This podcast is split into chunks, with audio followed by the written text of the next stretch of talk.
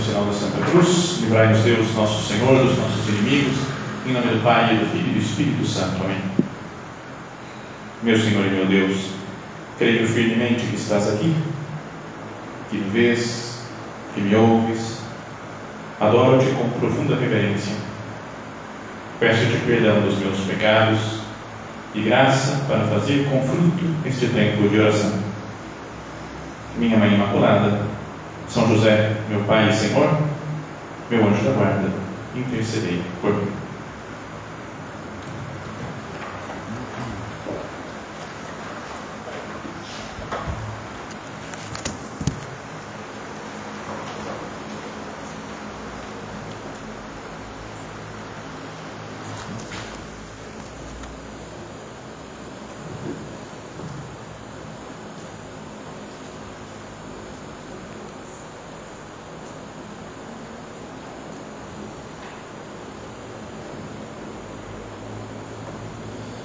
Continuando a nossa meditação sobre a unidade de vida, diria que existe uma outra forma de falta de unidade de vida, que ela se manifesta, às vezes pode se manifestar nas nossas, em algumas polarizações.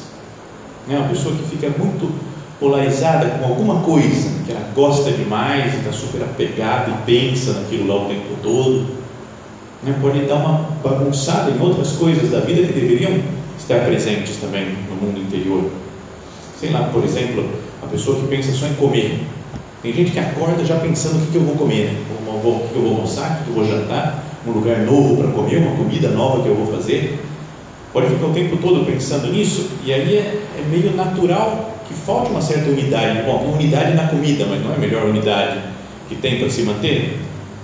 Ou a pessoa que pensa só em dormir. A pessoa que acorda de manhã já pensando, ah, mas à noite eu vou dormir de novo, isso aqui é bom.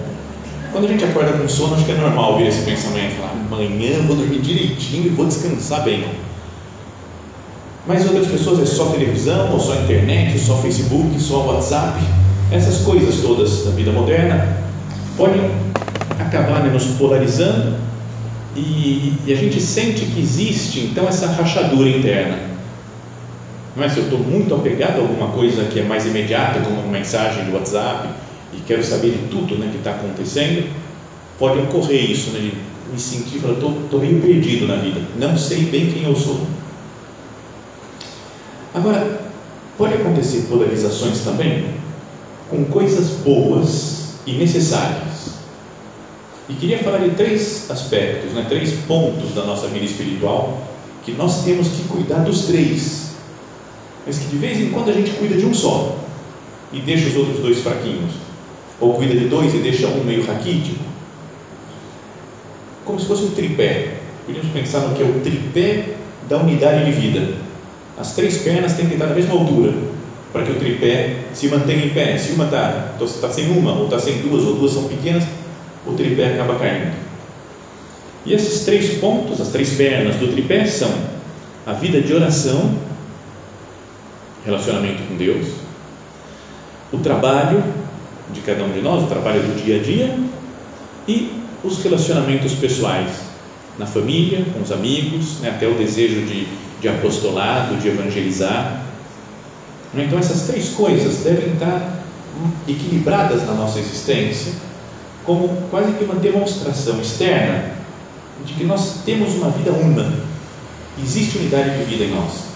Se a pessoa reza, tem os seus momentos de oração, procura estar sempre na presença de Deus, uma pessoa que trabalha, vai cumprindo suas atividades e se relaciona bem com, com os outros, tem tempo para dedicar às outras pessoas. Para quem deseja a santidade no mundo, estas coisas têm que estar equilibradas. Talvez algum outro tipo de santidade que existe, sei lá, os monges que vão para um deserto. Existiam antigamente os anacoretas, né? homens que iam, ficavam sozinhos, rezando, vivendo daquilo que a natureza lhes dava. Então podia dizer que eles só faziam oração e penitência. Não tinha muito esse negócio de trabalho, alguns sim, mas não era, era só mais para passar o tempo. E não tinha, às vezes, quase nenhuma relação com as pessoas. Ouvi falar até que o o meu santo, que é um São Guilherme, ele era um cara bem esquisito, é santo, mas era estranho, diferente. Que ele ia para a montanha, na floresta, sei lá, e começava a rezar, falou, quero ficar sozinho. Mas aí começava a crescer uma fama de santidade, tem um homem que está rezando, o homem é santo. Então muita gente ia até ele e aí formava uma espécie de convento, um mosteiro lá, mas ele não queria aquilo, então ele ficava nervoso, saía e ia para outro lugar. E aí ia se juntando gente ali, formava outro mosteiro. Foi o cara que fundou, parece, um monte de mosteiros, mas não queria fundar nenhum, só que ele queria ficar sozinho. E para o lugar que ele ia, isso pelo menos é o que eu li da vida dele. Então, esse homem pode ter sido super santo, mas tinha uma santidade um pouco diferente dessa, que é que estamos propondo aqui, que é uma santidade no mundo, na vida normal, de trabalho, na vida familiar, que é preciso equilibrar essas, essas três, esses três aspectos: a oração, o trabalho e o relacionamento com as pessoas. Então, que esse tempo de oração agora nos faça ver se nós se nós não temos um desses pés super desenvolvido em detrimento dos outros. Não dedico muito tempo para os outros dois, porque um pé está gigantesco. Por exemplo, a oração é fundamental na nossa vida. É muito importante. Sem, sem oração não se chega à santidade. Mas pode acontecer que eu viva de oração o tempo todo, mas de orações materiais, assim, fico rezando, rezando, rezando, fazendo penitência, sacrifícios e jejum, e rezo de novo, e rezo de novo, e não dou atenção para minha família, não dou, não trabalho bem, porque parece que o trabalho está prejudicando, eu tenho que rezar. Então, às vezes pode acontecer né, que uma pessoa que não sai da igreja. O padre deve estar na igreja, não para de uma igreja. Mas o povo fiel deve passar na igreja, dar uns momentos lá, fazer sua oração, participar da missa, pode ajudar em alguma coisa, mas não deve morar dentro da igreja. Já pensou? Então tem gente que fica o tempo todo dentro da igreja e depois participa de infinitos grupos e pastorais dentro da igreja, porque acha que eu quero participar de todos. Porque parece que é falta de generosidade se eu não aceito trabalhar nesse, nesse, nesse, nesse, nesse e naquele outro. E vai bebendo de várias espiritualidades.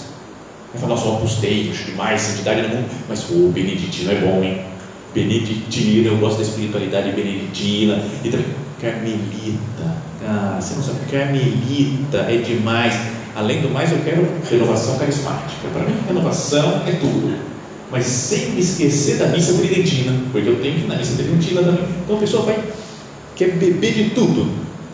Então, será que não está super desenvolvido esse, esse, essa perna do tripé da oração?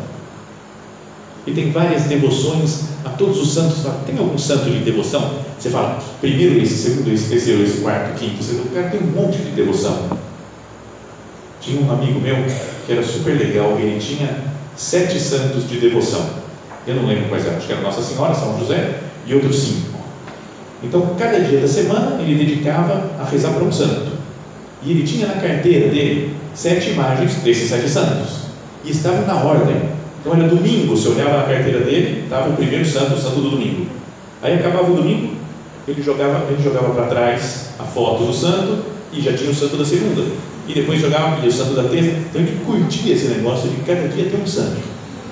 Então, cada um pode ter isso, mas de vez em quando, sabe que a gente não exagera? Várias novenas, faço novena de tudo, para qualquer santo, Santa Teresinha, agora Quaresma de São Miguel, não posso esquecer, e agora eu vou rezar isso, agora está chegando aquela outra coisa. E não dedica depois tempo né, para o trabalho, para a família, para os amigos. Vários terços. Vocês já viram esse negócio de terço atualmente? Antes, acho que alguns anos atrás, era o terço. Falava, você reza o terço, e todo mundo sabe o terço. Era o terço mariano, normal. Agora tem que explicar que é o terço mariano. Parece que era evidente alguns anos atrás. Porque agora tem o terço da misericórdia. Tem que rezar. O terço da misericórdia eu rezo sempre. Mas entra lá no Google e dá uma procurada em terços que tem. Eu procurei alguns, eu não vou citar todos, porque senão ia acabar a meditação e não teria tempo para citar todos. Mas fala, terço da misericórdia terço do amor, terço de São José, terço bizantino, terço da libertação, terço da divina providência, terço da intercessão, terço do desagravo, terço da milícia celeste, terço contra os poderes infernais, terço das chagas, terço da divina chama, terço do louvor, terço das lágrimas de sangue de Maria Rosa Mística. E aí eu falo, ah, não, depois dessa vai chega, está tudo, tudo certo, deixa. E tem gente que fala, eu preciso rezar todos esses terços. Será que não tem desequilíbrio nisso? Mas será que não está super desenvolvida essa, essa perna do, do tripé? Oração, oração, oração, e acho que multiplicar orações e multiplicar terços e novenas é o que vai me santificar. Quando no meio do mundo eu esqueço do trabalho e da relação pessoal com os outros. Tem um trecho desse livro que já falei outras vezes, acho que o livro que mais gostei de literatura, que é O Grande Sertão Veredas, né, de, do Guimarães Rosa, que é, a cada página dá para tirar um pensamento espiritual dele.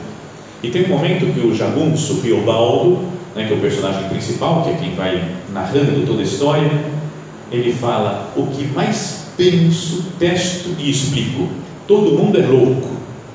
O Senhor, eu, nós, as pessoas todas. Por isso é que se carece principalmente de religião, para se desendoidecer, desdoidar. Reza é que sara da loucura. No geral, isso é que é a salvação da alma. Muita religião, seu moço. Eu cá não perco ocasião de religião, aproveito de todas. Bebo água de todo rio. Uma só para mim é pouca, talvez não me chegue. Rezo cristão católico, embrenho acerto e aceito as preces de compadre meu Quelemem, doutrina dele de Kardec. Mas quando posso, vou no Midubim, onde um Matias é crente, metodista. A gente se acusa de pecador, lê alto a Bíblia e ora cantando hinos belos deles. Tudo me quieta, me suspende. Qualquer sombrinha me refresca. E às vezes acontece na religião de muita gente assim, né? pega um pouquinho de cada um. Mas mesmo dentro da igreja católica, será que a gente não tem esse desejo eu não posso perder nada que tenho. Tudo que a igreja me oferece eu quero. Não, não tem. Talvez um certo desvio, uma coisa meio que está um pouco desequilibrada. Essa é a primeira perna que pode estar desenvolvida demais, que é a, a perna da oração. Agora pode ser outra perna super desenvolvida, que é a do trabalho até nos centros do Opus Dei, aqui nesses recolhimentos, a gente fala que o, a santidade é no meio do trabalho, que se deve santificar o trabalho. E por isso eu devo fazer bem feito, devo gastar tempo, horas no trabalho, devo me esforçar, colocar todo o meu empenho em trabalhar bem, em oferecer o meu trabalho para Deus, em fazer do meu trabalho algo digno de se oferecer para Deus. Mas o trabalho é um meio de santificação não é o objetivo da, da nossa vida. Minha meta final da minha existência é trabalhar. E tem gente que vive assim, né, pra, como se fosse a coisa mais importante do mundo. E acha que o trabalhar bem é trabalhar muito, muitas horas.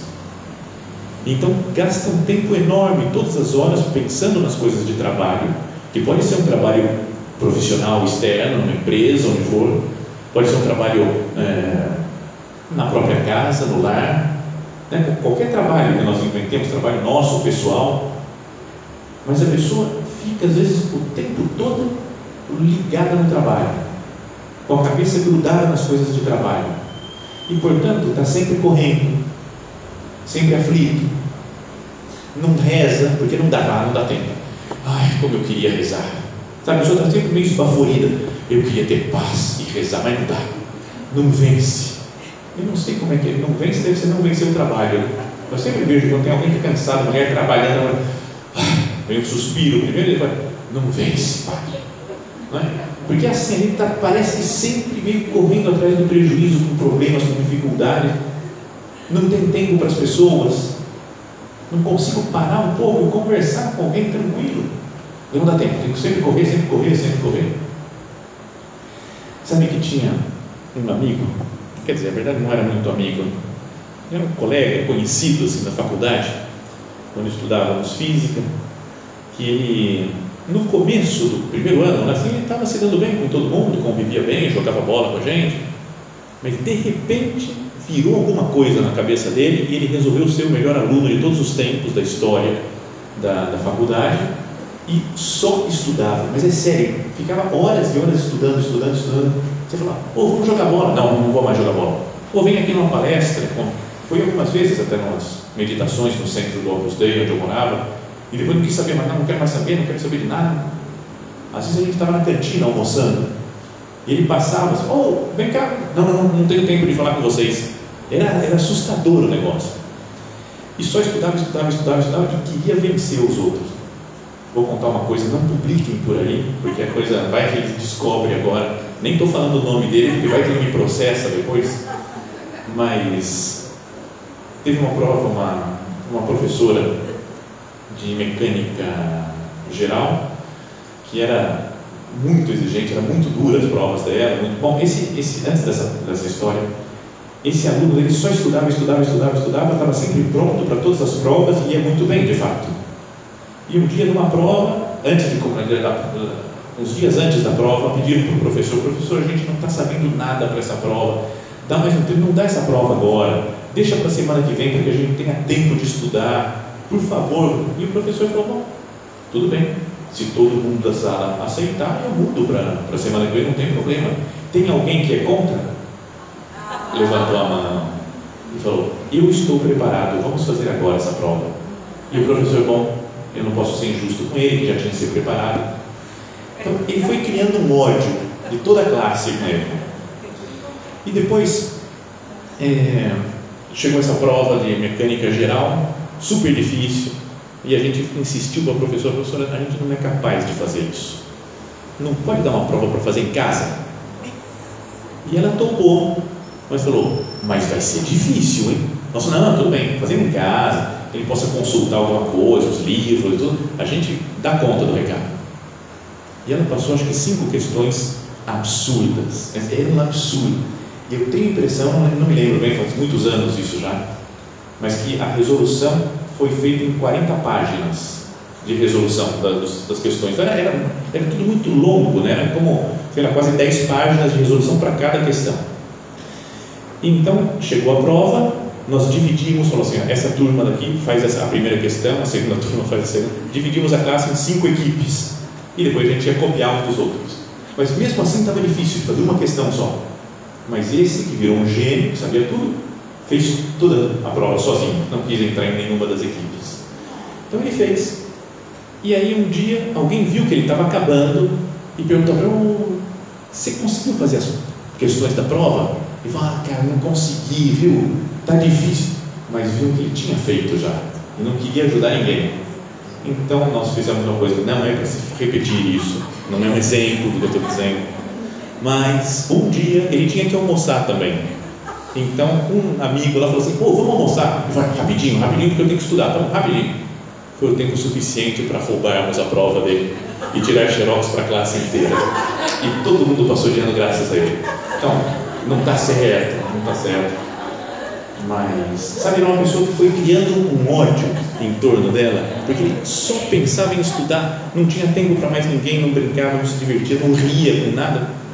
Então, esse é um caso extremo, mas algo parecido não pode acontecer conosco. Confio muito em mim mesmo, na minha capacidade de trabalho, na minha eficácia. Então eu vou fazendo coisas, vou realizando coisas, e vou cada vez gostando mais do meu poder de realização, de fazer coisas, e me apego ao meu trabalho. Já não é mais um meio que me leva a Deus, mas me leva a mim mesmo, me leva ao trabalho, à realização, a estar contente comigo mesmo. São José Maria falava que isso daí já não é opus dei, mas opus diaboli, obra do demônio, do diabo, porque nos afasta de Deus, nos afasta das pessoas. Então, essa é às vezes pode acontecer que essa perna do trabalho esteja super desenvolvida na nossa vida.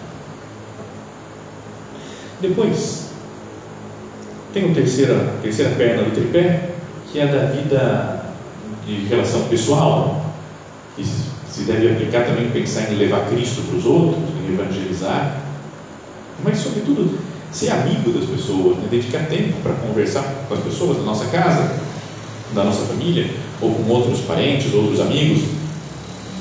Então, é bom estar com as pessoas, é necessário estar com as pessoas.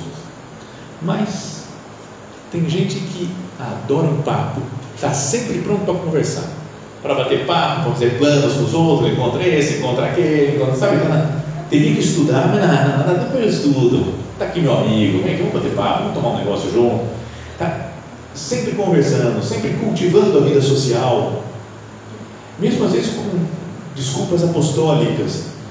Mas nossa, eu tenho que aproximar essa pessoa de Deus, tenho que ter uma conversa profunda com ele. Mas na hora do trabalho, na hora que devia estar rezando, então a pessoa já não reza mais, esquece, abandona o seu plano de vida espiritual, as metas interiores que tinha, né? abandona o seu trabalho, porque quer estar sempre conversando com alguém, fazendo apostolado, evangelizando. Volto a dizer, é fundamental, é importante isso na nossa vida, mas sem deixar em segundo lugar a vida espiritual, o trabalho. Aqui também tenho que contar uma história, mas essa eu me confesso, me confesso publicamente porque foi erro meu, me arrependo de ter feito isso, não era para fazer. Bom, a anterior também me arrependo, né? não era para ter roubado a prova. Não fui eu que roubei, mas participei do roubo anterior. Mas nessa, depois de acabar a física, tinha feito bacharelado, mas comecei a dar aula em colégio, gostava muito dessa época em que dava aula em colégio, e, mas vi que era necessário fazer licenciatura também.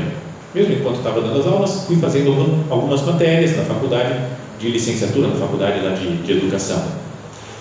E, e eu achava muito, muito fácil, muito depois de apanhar tanto na física, você vai ler uns livros e ficar falando, os problemas eram resolvidos em debate com as pessoas, você conversar, não tinha que dar certo o exercício, não tinha nada, era só debater, era, tão, era muito mais gostoso, muito mais tranquilo. Então, comecei numa aula, mas era uma aula tão, tão desanimadora. Eu não, não sei, né? eu não sei, não quero falar mal de ninguém, mas a professora lá, ela, ela não é que fosse muito empolgante. Era aula de manhã, às 8 horas da manhã, metade da classe estava dormindo durante a aula, ela dizia, vem, o pessoal tudo dormindo, e ela falava umas coisas meio esquisitas, gostava de falar da igreja de vez em quando. Então ela falou, ela falou, o protestantismo surgiu porque Lutero não tinha nada a ver com a matéria. O protestantismo surgiu porque Lutero ele achou que as pessoas tinham que ler a Bíblia na própria língua. Foi isso. Só isso é que o alemão tinha que ler em alemão, o inglês tinha que ler em inglês, o português tinha que ler em português, o espanhol tinha que ler em espanhol. Era isso, só isso que o Lutero queria. Então é, é tão fraco né, como um argumento. E falou, e a igreja ficava insistindo, insistindo, insistindo que todo mundo tinha que ler em hebraico. Eu falei, cara, em hebraico não tem nada a ver. Era latim que o povo via essas orações, né? Bom, mas era tão. Né? nem falava nada daquilo. Eu falei, não, não, vamos, não vamos acordar o pessoal, deixa todo mundo dormindo do jeito que está. Então eu fui me desanimando daquela aula. Deveria ter prestado mais atenção. Mas daí eu falei, eu tenho que divulgar as atividades do centro cultural, do clube juvenil que tinha onde eu morava, então tenho que fazer apostolado. Então matei uma aula para ir falar de, de Deus esses daqui, para levar folheto, e matei outra aula, e matei outra aula, e fui matando aula. Chegou um dia, tem que ver como é que está minhas faltas, né? Senão vou repetindo essa matéria por falta. E aí fui falar, professora, é, como é que eu estou de falta? Ela falou, como é que é seu nome mesmo? Foi lá, olhou e falou, você, ei, já não dá mais não, já repetiu, não tem nada que você possa fazer. Eu falei, não professora, mas tem esse trabalho que a senhora está falando para fazer, eu faço, não dá não, não adianta, já repetiu por falta. Eu falei, professora, mas e se eu fizer bonitinho o trabalho? Ela falou, ai, mas vai ter que ser caprichado mesmo, hein? Eu falei, tá bom, maravilha. Então fiz o trabalho caprichado e passei de ano. Era tão, tão vergonhoso. Não, é que a matéria era super fraca, super modo de dar da professora, mas pensando na minha vida, não está certo fazer isso. O que eu fiz está errado. Eu tinha o meu compromisso, eu tinha uma aula, eu tinha que participar da aula, eu tinha que fazer as provas, fazer os trabalhos. E falei, não, por desculpas apostólicas, estou dispensado da aula está dispensado nada. Tem que estudar, tem que trabalhar como qualquer pessoa que quer se santificar no mundo. Para se santificar no mundo, tenho que viver no mundo. Tenho que conviver com as pessoas, tenho que trabalhar, dar conta dos meus compromissos. Ou às vezes a pessoa que vive na vida apostólica, mas não para para rezar. Ela acha que não é importante ela cultivar sua vida de relação com Deus. São José Maria falava que uma vez ele sonhou que ele estava em cima de um avião, estava num avião, só que do lado de fora do avião, na asa, e o avião voando. Então ele falou que é uma insegurança, ele falou, e depois ele tirou como vida, coisa da vida espiritual, ele falava, assim é as pessoas que estão fazendo apostolado, pregando por aí, sem vida interior, totalmente inseguro. A pessoa pode cair a qualquer momento, porque o apostolado fica uma coisa externa só. Não cultiva a vida interior, a vida de relação com Deus. Então, vamos pensar né, como anda a nossa unidade de vida. Se existe esse equilíbrio interno, uma união, uma unidade interna, que se manifesta depois nas nossas virtudes exteriores, se manifesta depois nas nossas atitudes. Não é? As virtudes não são uma coisa boa que eu tenho que fazer porque eu tenho que fazer. É obrigatório ter virtude. Não é assim, mas é que é algo que brota da minha identificação com Cristo.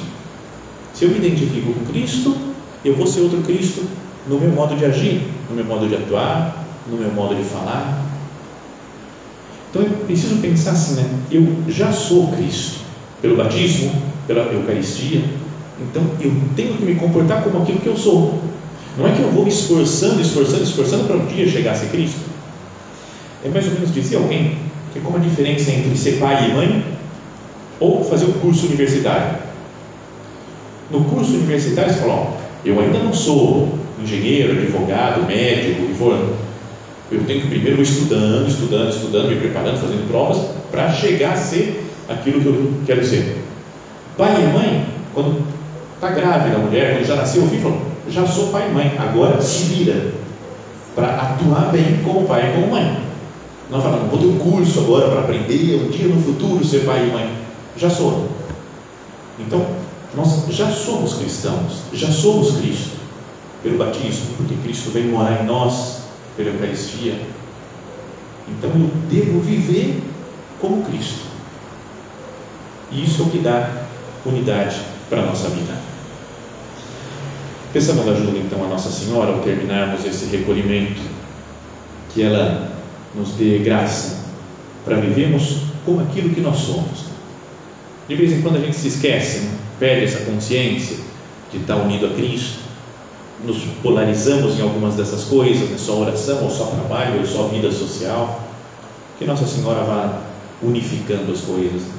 Às vezes, numa família, quem dá unidade para a família é a mãe, porque reúne os filhos, fala com o marido, é meio como que faz o meio-campo da família. Que Nossa Senhora, nessa família cristã, nos una também entre nós e cada um, dentro da sua própria alma.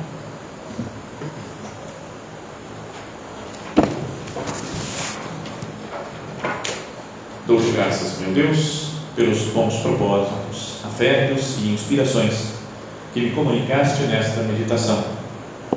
Peço-te ajuda para os pôr em prática. Minha Mãe Imaculada, São José, meu Pai e Senhor, meu anjo da guarda, intercedei por mim.